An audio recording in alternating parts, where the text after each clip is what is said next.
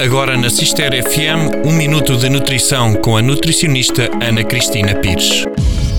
A carqueja é uma planta medicinal e o seu chá é comumente usado para reforçar o sistema imunitário. No entanto, este chá possui outros benefícios, tais como regulação da pressão arterial e dos níveis de glicemia. Devido à sua ação anti-inflamatória e diurética, este chá também pode ser usado para melhorar a digestão, combater a flatulência, diminuir a pressão arterial, o inchaço e a retenção de líquidos. Os compostos flavonoides constituintes deste chá possuem uma ação antioxidante combatendo os radicais livres, auxiliando no combate ao envelhecimento celular precoce, mas também estimulando a produção de células do fígado saudáveis. Esta riqueza também é bastante útil no tratamento de inflamações na garganta, no estômago e no intestino. Contudo, o seu consumo excessivo pode dificultar o controle da pressão arterial e da glicemia. Por isso, as pessoas que tenham problemas de tensão arterial ou pré-diabetes deverão consultar o seu médico antes de iniciar a ingestão deste chá. O chá de carqueja está contraindicado a grávidas, mulheres em amamentação e indivíduos que tomem medicamentos antihipertensores ou diabéticos.